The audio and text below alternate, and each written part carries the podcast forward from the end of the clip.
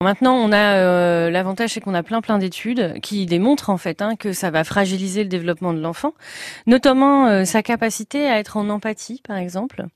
Donc, euh, un enfant qui va avoir eu des brimades, etc., qui va avoir connu cette violence éducative ordinaire, et eh ben, il va être moins sensible aux autres en fait, hein, parce qu'il va avoir eu besoin de de, de, de se couper de lui en fait. Hein. C'est ce qui va aussi expliquer en fait cette espèce d'anesthésie émotionnelle. C'est ce qui va aussi expliquer qu'il va pouvoir le reproduire.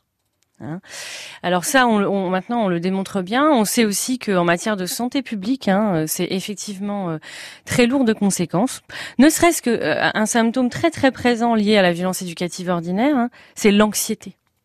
Et en France, on est un des euh, un des pays qui est le plus grand consommateur hein, d'antidépresseurs.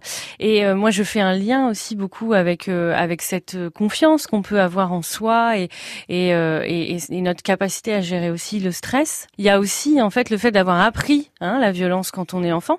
On a appris à être dominé. Hein, et ben finalement, adulte, on fait le choix de dominer à son tour. Hein. Donc la violence qu'on connaît petit, hein, même si effectivement ça paraît hein, tolérable, euh, mais ça ne l'est pas. Hein. Les coups, les, les, les gifles, euh, les menaces, les chantages, les punitions, c'est pas ça qui va aider un adulte euh, à se construire posément.